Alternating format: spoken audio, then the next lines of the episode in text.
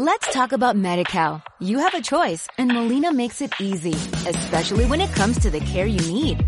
So let's talk about you, about making your life easier, about extra help to manage your health. Let's talk about your needs now and for the future. Nobody knows MediCal better than Molina. It starts with a phone call. Call 866-420-5330 or visit meetmolinaca.com. Let's talk today.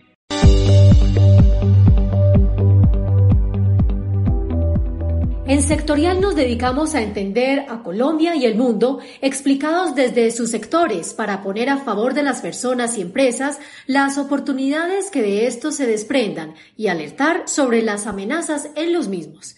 Encuentra todos nuestros podcasts todos los viernes. Bienvenidos. José Manuel Restrepo, ministro de Hacienda de Colombia, explicó recientemente que el presupuesto general de la Nación para 2022, por más de 350 billones de pesos, tiene tres objetivos. Primero, la reactivación económica y la generación de empleo. En segundo lugar, la sostenibilidad social. Y tercero, una reducción del déficit fiscal. En el presente capítulo de los podcasts sectorial entenderemos los conceptos que conforman estos recursos y analizaremos sus implicaciones para los diferentes sectores que dependen del gasto público. Teniendo ya aprobada la Carta de Navegación Financiera para el 2022, es decir, el presupuesto general de la Nación, los objetivos del gobierno radican para el próximo año en reactivar la economía, disminuir las tasas de desempleo, generar sostenibilidad social y reducir el déficit fiscal. En palabras del Ministerio de Hacienda, la economía en el 2022, gracias a este nivel de presupuesto aprobado, logrará crecer a una tasa del 4%. Y adicionalmente, la pobreza monetaria, que está en el 42%, se logrará reducir a un nivel del 37%. Estos 350 billones de pesos a nivel histórico y en valores absolutos terminan siendo el mayor presupuesto que se ha aprobado. Sin embargo, no es el de mayor tasa de crecimiento. Esa mayor tasa de crecimiento se registró en el 2021 debido a la necesidad de apropiarse de los fondos de emergencia para atender la pandemia, lo que fue el FOME. Este año, o más bien para el próximo año, se hay un componente importante en el frente de inversión, casi 70 billones de pesos. De ahí se destinarán unos recursos para inversiones en infraestructura y lograr disminuir las tasas de desempleo. Pero adicionalmente la promesa por parte del gobierno de atender los elementos de protesta social, es decir, destinar recursos por el orden de unos 35 billones de pesos a generar sostenibilidad e inclusión social. Este presupuesto tuvo gran cantidad de polémicas mm, porque hay, hubo 215 proposiciones, mm, tal vez dos fueron las más eh, polémicas o las de mayor nivel de relevancia o de debate. Una tenía que ver con el traslado express de las personas afiliadas a fondos de pensiones privados que pudieran ser trasladados a Colpensiones. Si esa proposición hubiera sido aprobada, el costo fiscal para el país era del orden de unos 3,8 billones de pesos. Esa no fue aprobada. Sin embargo, sí fue aprobada otra muy polémica que tiene que ver con la ley de garantías. De hecho, para el 2022, periodo electoral, no va a existir ley de garantías. ¿Esto qué implica? Que el gobierno, el Estado, podrá generar convenios interadministrativos con las regiones. Eso significa o puede generar, por un lado, elementos favorables desde inversión, desde crecimiento para los sectores, pero también elementos negativos a que pueda generar corrupción o que pueda generar también elementos de pagos de favores políticos por parte del gobierno con aquellos que los ayudaron.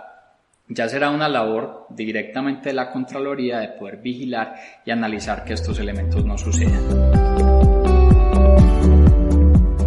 Cuando se analiza en detalle la composición de este presupuesto general de la Nación, encontramos que el principal componente de salida de recursos está en el servicio a la deuda, es del orden de unos 71,7 billones de pesos. Esa es la estimación del gobierno, analizando las proyecciones en materia de tasa de interés, tasa de cambio y la composición de deuda que tiene la Nación.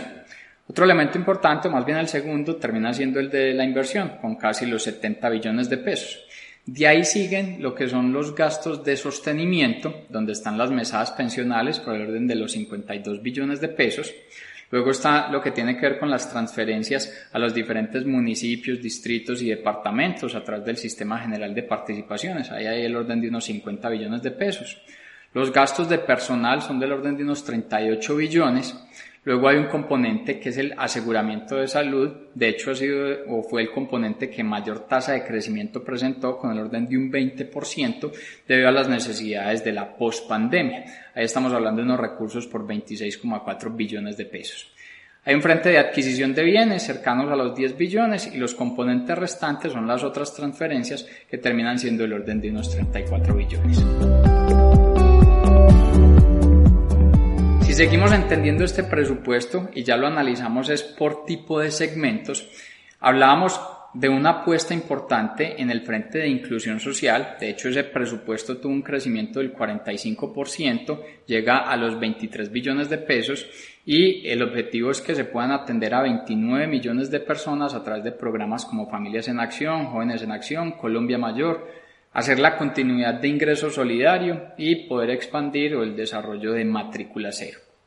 Otros presupuestos relevantes tienen que ver con el de trabajo, que tuvo un crecimiento del 27%, la salud, que ya la reseñábamos anteriormente, si uno lo mira en total, salud creció a un 16%, el presupuesto con mayor nivel de recursos por segmentos o por sectores termina siendo el frente de la educación, que tiene 49,4 billones de pesos, hay un crecimiento del orden del 4%, terminan siendo los más significativos en monto. También llama la atención que recursos para la presidencia de la República hayan crecido un 36% y para el Congreso de la República hayan crecido el orden del 26%.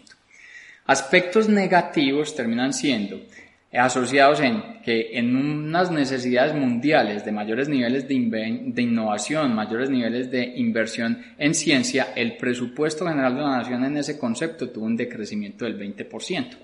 El de comercio tuvo un decrecimiento del 1%. Se empieza a poner en dudas los programas de vivienda, teniendo en cuenta que el presupuesto hacia ese segmento tuvo una disminución del 1% y el asociado a minas y energías hablamos de una contracción del 4%. Esto entonces el balance en segmentos, hay una advertencia importante que la hizo el Observatorio, el Observatorio Fiscal de la Universidad Javeriana, que dice o hizo más bien un llamado frente a la transparencia, porque el presupuesto no fue desglosado o no fue presentado eh, no solamente en el tema de sectores, que sí se presentó, sino por los diferentes tipos de segmentos. Se necesita mayor nivel de transparencia para que las personas puedan vigilar esos recursos en donde se van a estar invirtiendo. Hasta aquí el episodio de hoy del podcast sectorial. Si te ha gustado, gracias por compartirlo. Te esperamos en el próximo. Recuerda que todo nuestro contenido de inteligencia sectorial lo encuentras en www.sectorial.co.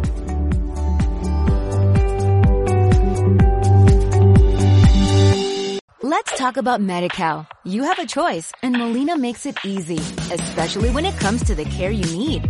So let's talk about you, about making your life easier, about extra help to manage your health.